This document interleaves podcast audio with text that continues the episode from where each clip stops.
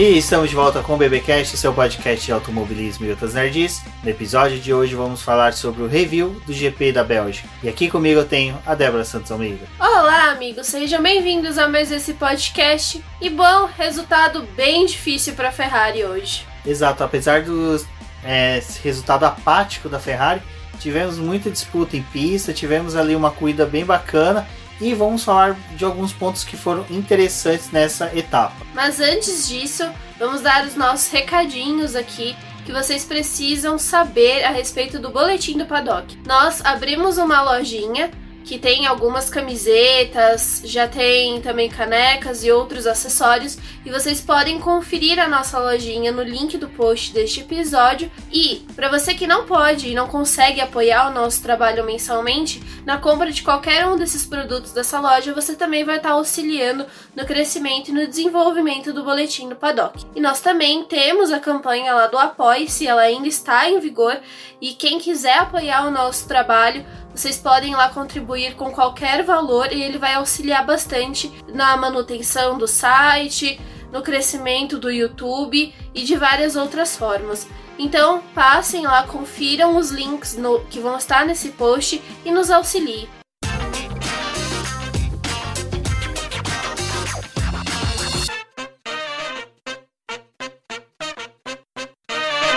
Bom, para o GP da Bélgica nós tínhamos duas previsões, uma de chuva que não se concretizou e outra era que realmente a Ferrari teria um péssimo desempenho. Bom, a Ferrari fez a vez das chuvas, foi mais criteriosa e chegou a tempo do GP da Bélgica.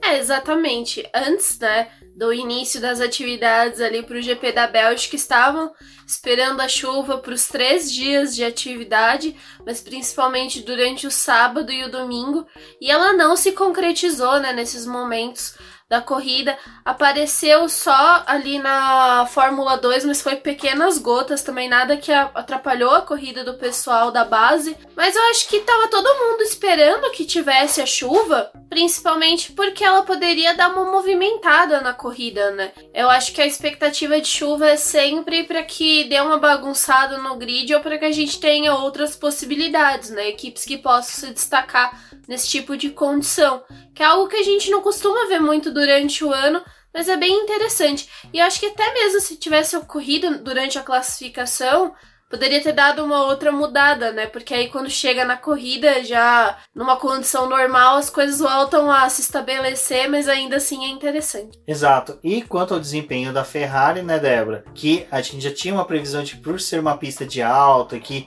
é, a questão tanto do motor exige muito, o próprio chassi tem uma, um papel fundamental e a gente viu isso na mudança do cenário da Alfa Romeo, que conseguiu dar um salto. É, a Ferrari, por incrível que pareça, teve um rendimento muito abaixo até de uma equipe pequena. Exatamente. A Ferrari, a gente estava esperando realmente que ela não fosse tão bem no circuito, justamente por essas coisas que você mencionou já. Mas eu acho que quando começou as atividades, ficou assim muito nítido que ela não tinha condição alguma de disputar, né? Durante os treinos livres, ela chegou até ficar abaixo da Alfa Romeo, o que é uma situação bem complicada, principalmente porque a Alfa Romeo é uma subsidiária da Ferrari. E aí elas estão com o mesmo motor, mas as condições de chassi das duas é completamente diferente, cada uma tem a sua configuração. E foi bem assim, é crítico porque aquela coisa, né? Pra classificação já ficava aquela tensão de se realmente eles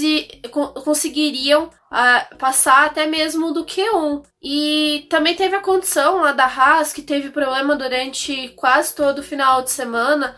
Perdeu a, o primeiro treino livre, parte do segundo treino livre, então também colocava a Haas assim numa posição bem complicada durante essa corrida. E era aquela coisa, você estava vendo as sessões de treinos livres e classificação e os carros, nenhum que tava com motor Ferrari conseguia ficar entre os 10. Então, é, realmente, não tinha expectativa alguma de que eles também fossem ter uma corrida boa, né? É, e já começou também com uma falha, eu acho que da própria Ferrari, que ela quis não fazer testes, mas ela já quis levar duas modificações de asa dianteira para os carros. O Charles Leclerc correu com uma asa dianteira que dava menos downforce, ou seja, girava, fazia com que o carro ficasse mais rápido, o que se mostrou o oposto, né? Porque ele foi quase que o tempo todo mais lento do que o Sebastian Vettel, principalmente em ritmo de corrida. E para o Vettel era um, uma asa que dava mais downforce, então para o Vettel seria um, uma versão que ele teria menos velocidade, mas para ele parece que rendeu mais durante a corrida.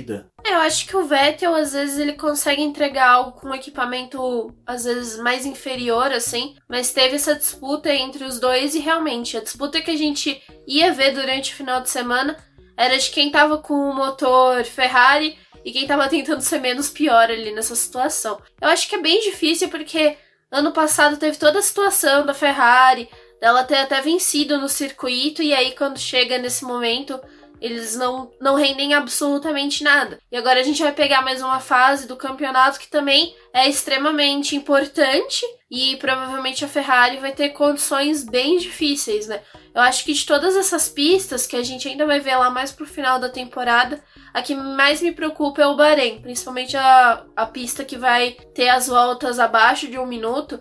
Eu acho que essa corrida vai ser bem difícil para a Ferrari. É, essa corrida que vai ser no anel externo, até é legal que a gente já pode até comentar sobre isso. É, o anel externo no Bahrein, a previsão de volta é de 55 segundos, isso para Lewis Hamilton.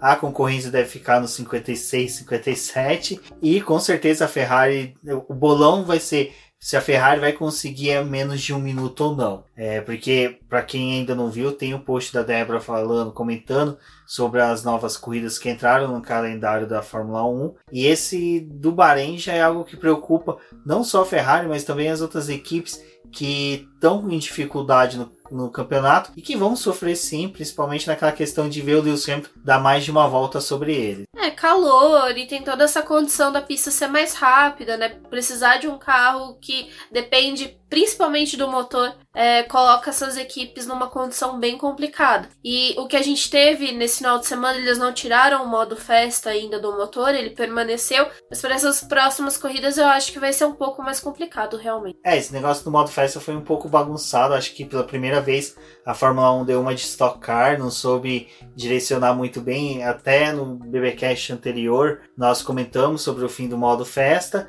e quando chegou no treino livre, a gente teve a notícia de que o modo festa permaneceria para essa corrida. Eu acredito que seja um pouquinho a ideia de permanecer por causa da dinâmica da pista. São 7 quilômetros. Uh, o traçado de Spa é praticamente a junção do autódromo de Interlagos com o autódromo de Spielberg e coloca ali mais algumas ruas de Guaxupé no meio para poder atingir os 7 km da pista de Spa. Então, por ser uma pista que exigiria muito, acredito que eles deram essa colher de chá para esta etapa, mas em Monza já vai ser interessante a gente ver já todos os motores em condições iguais de corrida, mas de até treino classificatório, que é o mais importante. Mas vai ser interessante. Uma coisa que a gente não comentou sobre o modo festa é que o modo festa também vai mudar um pouco da dinâmica do que a gente vê de volta rápida. Porque como a volta rápida dá um ponto para o piloto, o piloto pode usar o modo festa também durante a corrida. É, acho que vai ser mais difícil agora do que aqueles pilotos que estão em condições de pod ou em condições de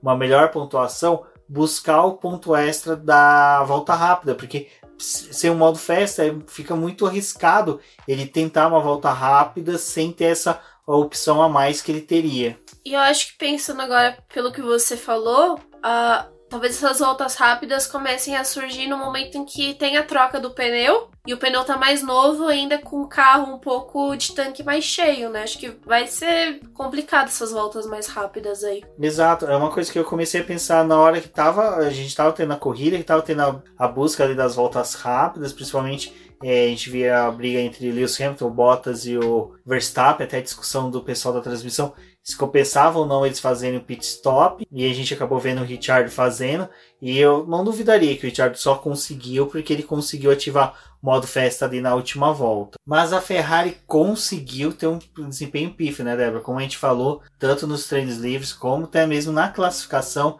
ela teve um ritmo de corrida muito ruim e até na hora que a gente teve ali a largada que o Leclerc conseguiu dar um salto mirabolante fez a manobra do golfinho, foi lá para oitavo lugar, salvo engano, sétimo, oitavo. Mas de repente a gente viu que ele só tava ali porque ele conseguiu dar uma boa largada mesmo. Enquanto que o Vettel tava todo pomposo lá, economizando pneu mais ao final do grid e o Verstappen disputando posição como se ele fosse, né, permanecer ali, mas a realidade é dura, bateu no carro dele e acabou fazendo com que ele retornasse ao status quo da, do, da Ferrari na Fórmula 1, que é chafurdar na lama lá do fim do grid. É, na verdade, né, até teve batida, né, porque os dois se tocaram ali na disputa pela posição, o Vettel e o Leclerc, até ficou aquela tensão, né, porque já que os dois se encontram, eu acho que, que os... dois queriam bater para ser auto-eliminares da corrida, né? Não passar mais vergonha. Não conseguiram combinar ali direito, né? Não foi muito bom essa conversa aí. Mas realmente, Rubens, a classificação já não tinha sido muito boa. Aí ali durante a corrida teve a largada do Verstappen que foi até boa. Mas assim, os dois pilotos estavam em estratégias diferentes. O Vettel largou com os pneus médios, então era para poder ter uma duração melhor, e o Leclerc ele largou com os macios, então colocava ele já numa dificuldade, porque a gente sabe que os pneus macios não duram tanto tempo e a pista ali da Bélgica ela acaba exigindo dos pneus de um modo geral, não é só num ponto específico na, da pista, né? Na pista como um todo. E depois ele começou a perder rendimento e o que parecia talvez ser uma boa corrida para eles ali talvez conseguir até mesmo um ponto, né? Não deu muito certo. E depois eles começaram. É, o Leclerc começou a perder rendimento. Aí teve as paradas, que também não funcionou para a Ferrari. E ela continuou ali na, disputando esse limbo ali da, das posições. É, esse limbo ali que permanece as equipes que tiveram péssimas escolhas na sua vida, entre elas Williams, Haas e a Ferrari. Não vamos colocar a Alfa Romeo lá, porque ela está apenas chegando agora, mas a Ferrari realmente o desempenho dela foi muito patético. É, você vê que não é só a questão do motor.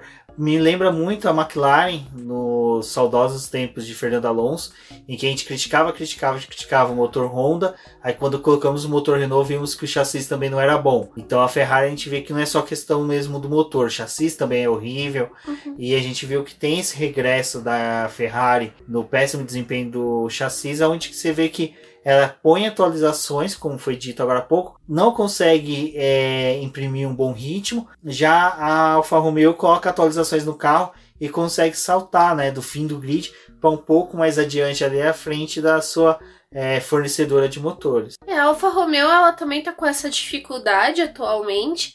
É um carro que tem é, bastante instabilidade. Os pilotos estão reclamando desde o começo do ano por eles estarem andando ali no final, realmente. Eles têm toda essa questão, mas assim, eles acabam a classificação, eles falam, ah, a gente poderia ter tentado ir um pouco melhor, mas o carro não, não rende o suficiente pra gente conseguir voltas melhores do que a gente já tá fazendo. Então a realidade deles aí é nesse final e eles começaram a encarar que a disputa deles é realmente entre Williams e Haas. E para eles é uma, uma coisa bem complicada, assim, porque até o ano passado, às vezes, eles conseguiam classificar melhor o que dava a chance, principalmente pro Raikkonen, de conseguir pontos. E esse ano a gente já tá vendo que realmente isso não tá dando certo. Mas é o que você falou, eles conseguem colocar atualizações você percebe um pouco de melhora no carro funcionou nesse final de semana, eles estavam até mais confiantes. E a disputa do Raikkonen ali, porque infelizmente o Giovinazzi acabou batendo, e daqui a pouco a gente fala sobre esse incidente, porque ele teve um papel muito importante na corrida. Mas o Raikkonen, ele conseguiu até figurar ali na zona de pontuação. Ele tentou barrar a disputa ali com o Pérez para poder não perder pelo menos essa nesse momento e tentar levar um, pelo menos um ponto para Alfa Romeo, mas eles se sentiram melhores com o carro esse final de semana.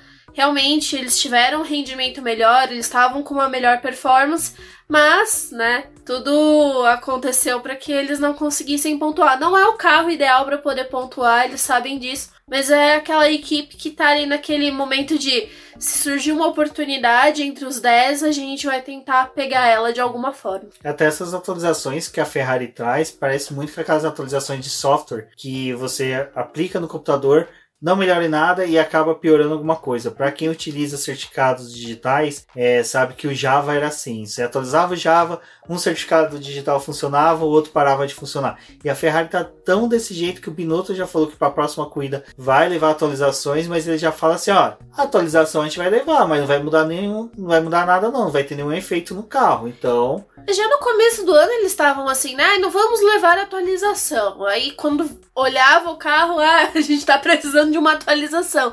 Só que o pessoal também é aquela coisa, né? Guerra de desenvolvimento. Quem tá conseguindo desenvolver, é, desenvolver e já tá com um carro melhor, é óbvio, vai ter mais efeito positivo do que a Ferrari que tá, né? Aí engatinhando nessa questão.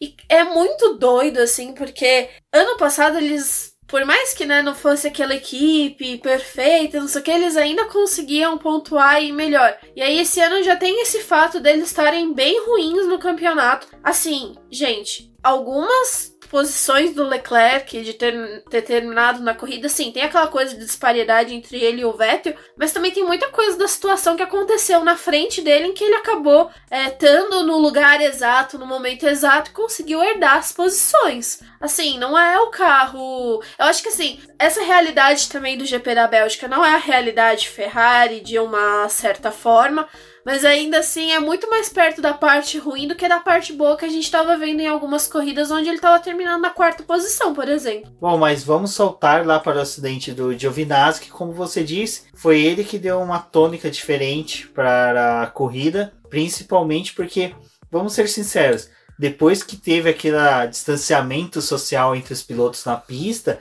com o Lewis Hamilton liderando, a corrida deu aquela mornada, não é o que a gente gosta em Spa, a gente queria uma chuva, até já estava começando a ligar pro pessoal lá em Xingu para poder fazer uma dança da chuva direcionada para a Bélgica, mas aconteceu o acidente, infelizmente, do Giovinazzi é algo que a gente até conversou, né, durante a corrida, que como o carro da Alfa Romeo já tem uma estabilidade, porque ele é um carro mal nascido e essas atualizações estão vindo, estão melhorando, mas mesmo assim ainda continua sendo um carro com uma certa instabilidade. Além deles terem a instabilidade na traseira, eles também estão tendo problemas com desgaste dos pneus. Então, dependendo do pneu que é colocado no carro, além disso, eles começam a perder o rendimento. Então, é uma situação bem complicada que a Alfa Romeo está vivendo atualmente. E aí, quando a gente teve esse acidente lá do Giovinazzi, que ele se culpou depois do que aconteceu, ele até foi pedir desculpa para os mecânicos, porque ele sabe que é um problema, né? Depois que o carro bate,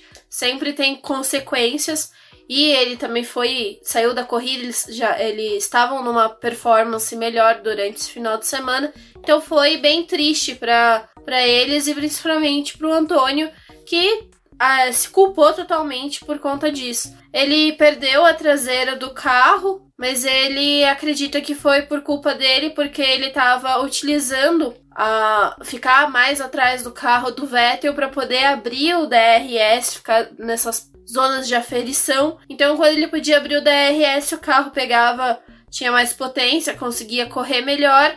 E aí ele acabou perdendo o carro. Foi difícil, mas ali depois dessa batida que a gente teve, teve toda a virada da corrida. E além disso, ele também é, acabou prejudicando a corrida do Russell. A roda do carro dele soltou e bateu no carro do Russell. E também, né, aquela coisa, já tirou mais um piloto da corrida, então foi tudo bem conturbado ali pro italiano. É, foi uma pena tanto pro Russell, para ele, porque por mais que seja, os dois tinham pelo menos um bom desenvolvimento na corrida. Como você disse, a Alfa Romeo estava conseguindo ter um bom ritmo a ponto do Kimi Raikkonen quase pontuar, mas acontece, acidentes sempre são passíveis dentro de uma corrida de Fórmula 1. E um ponto importante depois disso que a gente teve desse acidente do Giovinazzi foi principalmente as estratégias que ocorreram depois disso. Porque assim, as equipes, né, principalmente a AlphaTauri, antes dos carros irem para a pista, eles estavam pensando: se acontecer um acidente, a gente vai ter um problema durante a corrida. Porque pro Pierre Gasly, eles apostaram numa estratégia né? Mais ousada na questão dele largar com os pneus duros. Então, se não tivesse nenhum acidente, era a oportunidade perfeita para ele conquistar posições, porque ele ia estar tá rendendo melhor. Aproveitar aquele momento que tem de queda dos outros compostos, ele estaria melhor, poderia conquistar mais posições. Mas aí veio o safety car e acabou prejudicando toda a corrida dele. Além desse prejuízo que a gente teve da corrida dos dois, uh, uma coisa que foi bem assim marcante, pelo menos nessa transmissão da corrida, foi a demora deles focalizar o que tinha acontecido na corrida. A gente teve nos treinos, no terceiro treino livre, salvo engano, uma placa de propaganda que caiu na pista e aí decidiram dar a bandeira vermelha para os carros poder de manutenção entrar na pista e assim os carros de Fórmula 1 ter ciência de que ia ter essa manutenção. Ah, demorou para a Fórmula 1 colocar, né, durante a transmissão o que estava acontecendo. O público que estava acompanhando pelas redes sociais se manifestou falando: olha, é, ninguém fala, não sabemos o que aconteceu. E depois, até na corrida, teve novamente esse negócio em que a Fórmula 1 demorou para demonstrar o que estava acontecendo na pista. Sim, a, a, o acidente foi bem complicado ali.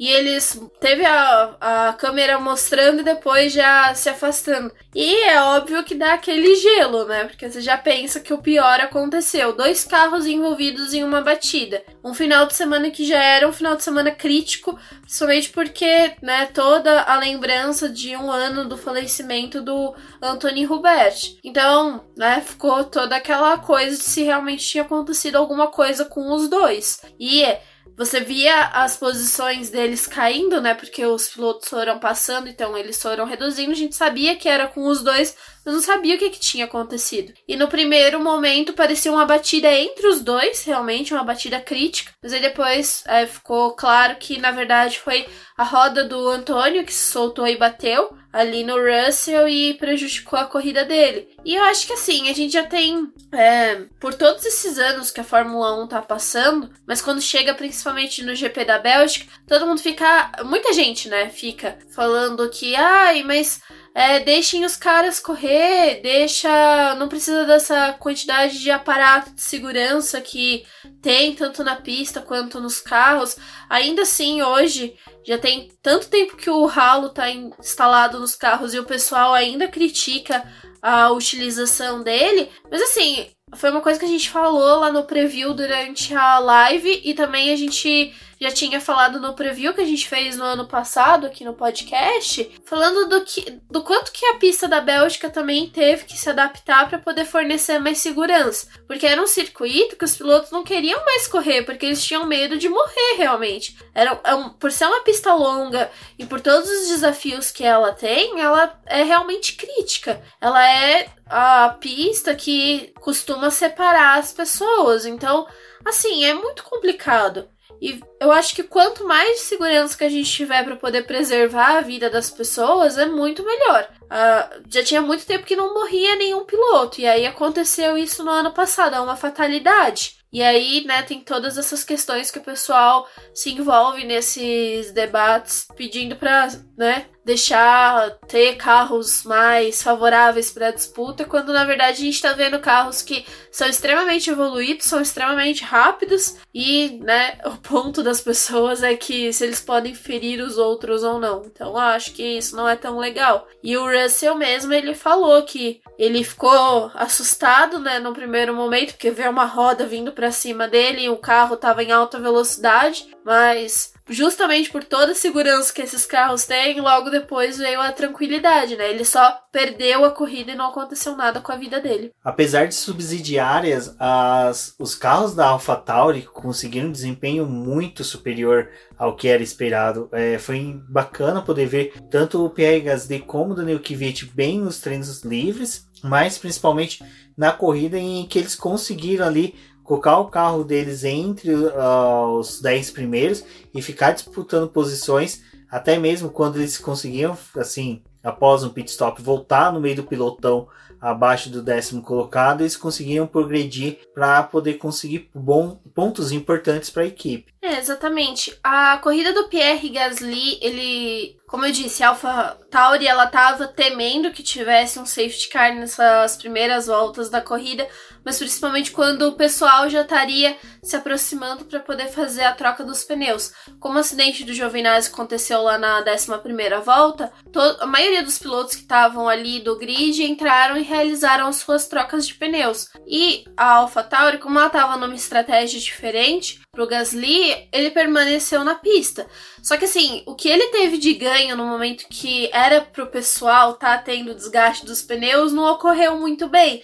Então as posições que ele acabou herdando foi muito por conta das paradas do pessoal e ele subiu, mas ele já sabia que não teria como sustentar o carro por muito tempo, porque Aí sim, o pneu dele começaria a ter a queda e o dos outros ainda estava numa performance melhor. Então, né, depois ele foi sendo ultrapassado. O mesmo aconteceu ali com o Pérez, mas o Pérez ele largou com os pneus macios, então ele estava virando na mesma volta que o Gasly, mas o pneu dele era de uma condição inferior e ele também foi um alvo fácil é, a ser ultrapassado. E aí uma coisa que determinou a corrida dos dois foi justamente essa estratégia diferente.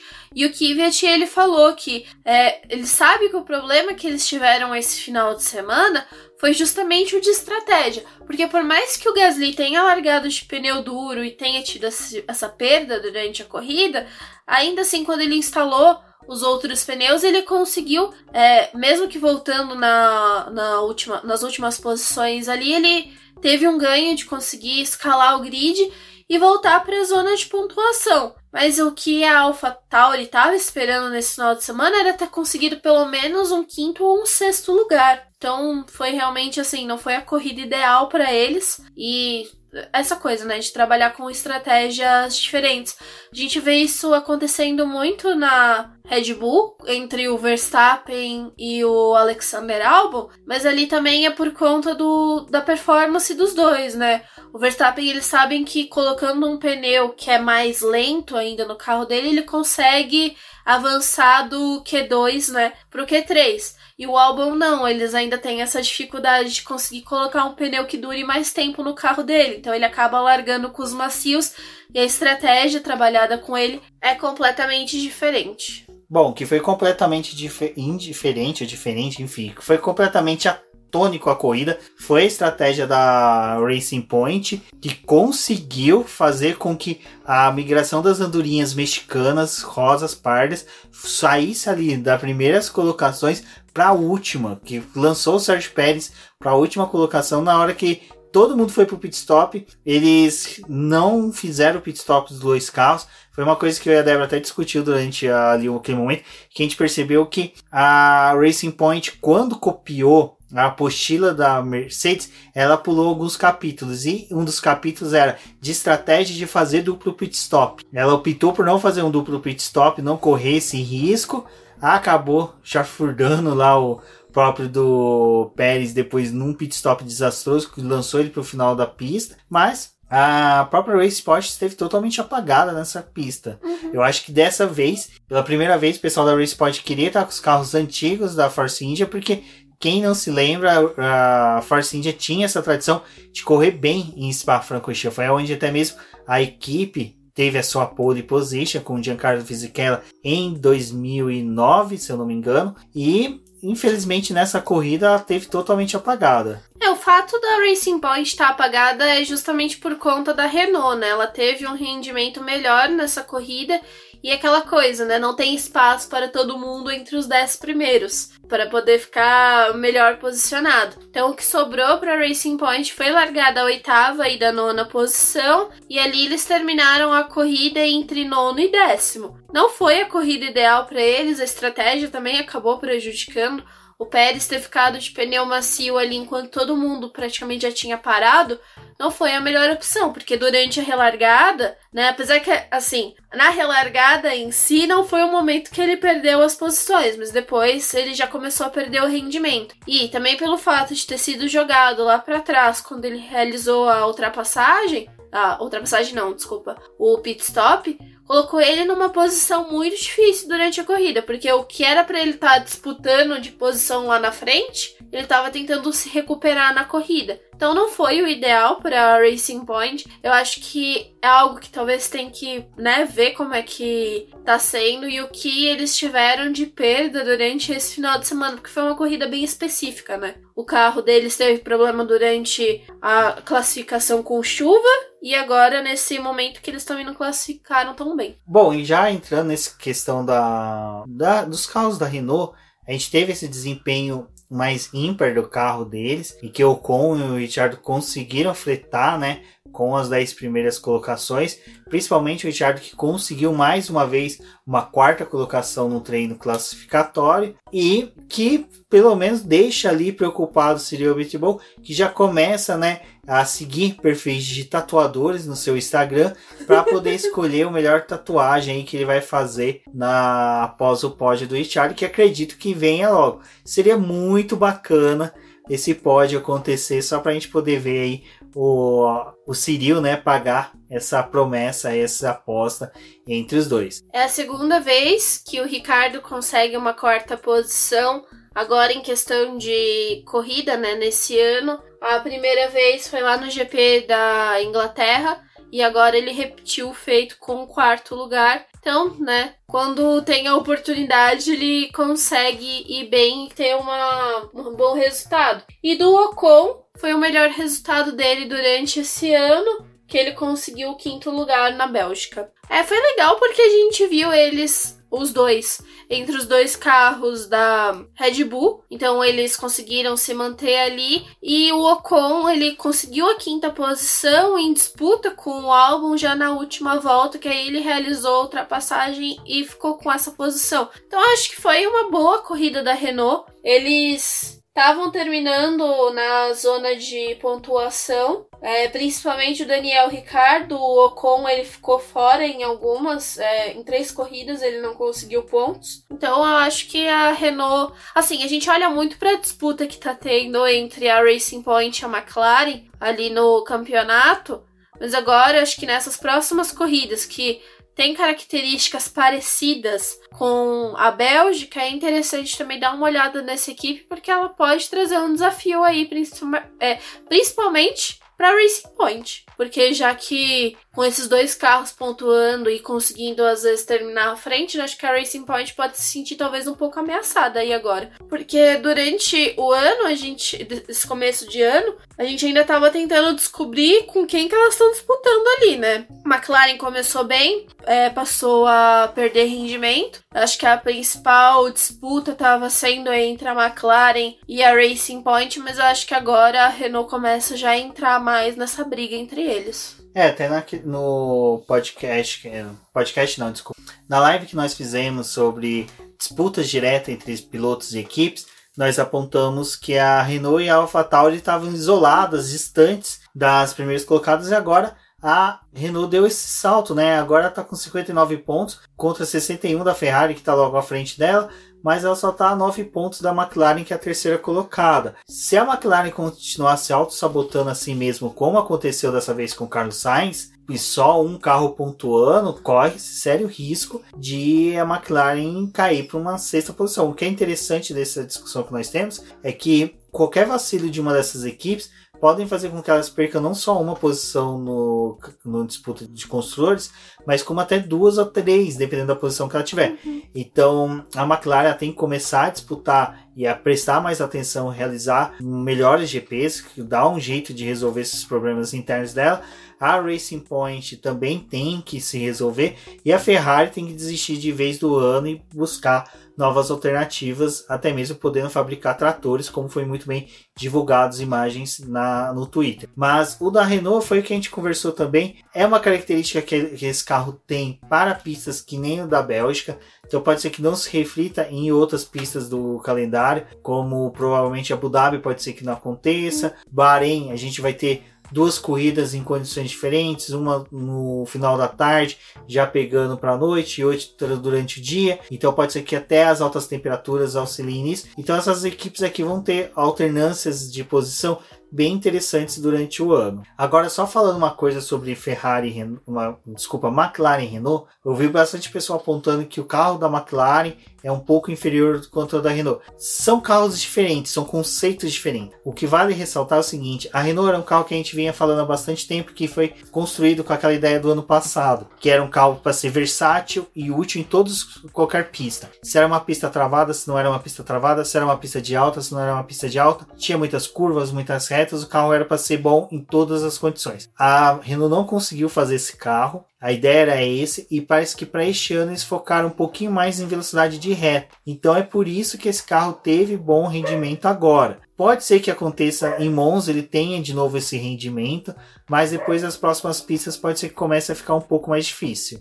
Ah, o Bahrein ela é uma pista bem interessante porque ela exige muito essa velocidade, mas aí não tem tanta combinação das curvas, né? Que é o que faz um pouco também de diferença. Então, é, eu acho que é um circuito atípico para para as equipes, mas aí tem que ver como é que vai ser essa coisa da Renault. O problema da McLaren realmente é não conseguir pontuar com os dois carros e perder o rendimento em momentos que seria importante para ela estar tá ali disputando entre os 10 ela começa a ter um ganho já para o final da corrida, só que por conta do distanciamento que os carros têm durante a prova, fica muito difícil para eles poderem recuperar aqueles segundos que eles já perderam. Então é aquela coisa, né? Termina longe da zona de pontuação. É isso que você falou, é o ponto do carro da McLaren, que ele é um carro rápido, ele é um carro bem nascido, mas ele funciona bem com tanque vazio.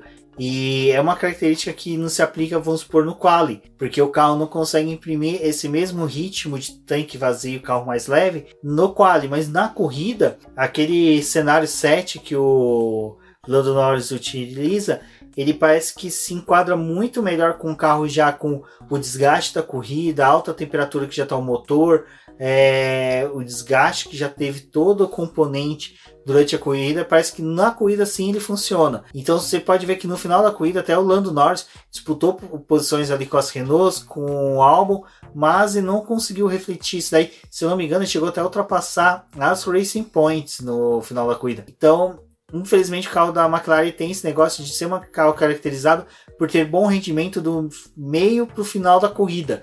E o carro da Renault não, ele é bom em pistas como a de Spa do começo ao fim.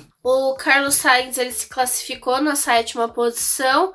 Ele não participou da corrida. O, o carro dele apresentou problema na unidade de potência no momento em que eles iam alinhar para o grid. E a McLaren viu que não tinha o que fazer porque qualquer coisa que eles tentassem voltar ele para a pista ele ia perder completamente o motor. Então eles abortaram essa situação ali dele, mas é mais um motor que a, o carro do Sainz volta a apresentar problemas. E o Norris ele terminou a corrida na sétima posição, então ele realizou as ultrapassagens dos carros do Racing Point e também no Gasly e terminou em sétimo. Então foi uma corrida pro Norris até que boa, porque uma das coisas que eu ressaltei lá no texto do ponto do Carlos Sainz ter abandonado a corrida é porque assim, teoricamente era para Racing Point ter acabado à frente da, da McLaren, né? Então seriam dois carros à frente da McLaren e um carro só na zona de pontuação. Então talvez jogando ele ali para baixo, ele obviamente teria, sei lá, conquistado dois ou até um ponto. E aí a gente teve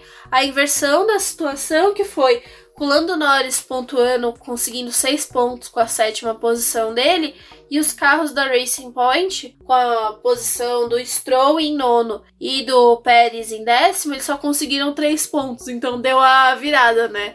Um carro da McLaren fez muito mais do que dois carros da Racing Point nessa corrida. É, e é por sorte da McLaren da Racing Point que a Ferrari não fez nenhum ponto. A Renault fez a maior pontuação dela no campeonato, então foi bem interessante. A pontuação que ela fez nessa corrida foi superior que o Ocon já tinha feito em toda a temporada. Então, pra vocês verem como essa corrida foi muito importante para a Renault. É lógico, é interessante ver a Renault tendo bom desempenho, principalmente para que cesse aquele discurso de que ah, a Renault vai sair se continuar tendo péssimo desempenho. O que a gente não quer é equipe saindo da Fórmula 1 como a gente torce que a Haas não saia, já tivemos a decisão da venda da Williams, que demonstra que sim, a equipe deve permanecer no mínimo até 2025 ou mais, dependendo do que acontecer daí para frente. Então, só para não esquecer, o Lewis Hamilton ganhou a corrida, tá, gente? É porque assim, ele larga, vai lá para frente, pega a bola, sai correndo e ganha a corrida. O Hamilton é aquele cara que você tá assistindo os treinos livres, aí você não vê ele lá na frente, você fala, mas o que é que tá acontecendo? Mas ele vai resolver lá no, no final, né? E o Hamilton, a gente até fica com aquela dúvida dele na Bélgica, porque ele sempre tem algum problema ou outro, né? E durante a corrida, quando ele teve a relargada, que ele falou, ah, eu tô com perda de potência, eu falei, ai, pronto, não vai terminar outra corrida na Bélgica, né? Vai ir mal de novo. Mas uh, foi um, um faniquito momentâneo ali do carro dele, e depois ele fez a corrida que ele sabe fazer, né? Larga, fica lá na frente, some, Bottas nem vê ele, Verstappen muito menos e já era, né? É, o que foi legal dessa corrida é que teve isso, né? O Hamilton não conseguiu dar volta em ninguém, porque acho que até mesmo bandeiras azuis não existem na Bélgica, porque ninguém viu elas em nenhum momento. Mas o Lewis Hamilton ele conseguiu, né? Ele fez o trabalho dele, excepcional mais uma vez. É o que a gente fala, é, eu não vejo incômodo do cara estar tá liderando o campeonato, porque ele faz de forma limpa e consistente. E é até interessante que quando você vê que o cara ele é querido pelo grid, né? A gente tem o lance do Vettel ser muito próximo dele, o Bottas ter comemorado com ele ali na hora que eles fizeram a dobradinha. Então, o Verstappen não é o cara que se incomoda de chegar na terceira posição perto deles. Então, teve até isso, né, na hora do treino classificatório, em que o mecânico falou para o engenheiro, falou para o Verstappen que ele tinha ficado a menos de um segundo, a menos de 500 centésimos do Bottas, o que o Verstappen comemorou bastante. Então, a gente vê que é um campeonato gostoso, independente do domínio da Mercedes. É um domínio que provavelmente não deve durar muito mais em decorrência dessa remodelagem que a equipe está sofrendo. Não sabemos ainda se o Toto Wolff permanece, nem se os dois pilotos, não, desculpa, se o Hamilton permanece, porque ele ainda não confirmou o contrato dele na, na Mercedes, mas tudo indica aí que pelo menos pro ano que vem essa hegemonia deve permanecer. É, a Mercedes é o trabalho que a gente vê excepcional deles, carro, piloto e tudo. E o Bottas é aquela coisa, né? Ele não tá páreo para poder bater o Hamilton, mas ele é o companheiro de equipe que tá ali, né, fazendo o trabalho dele.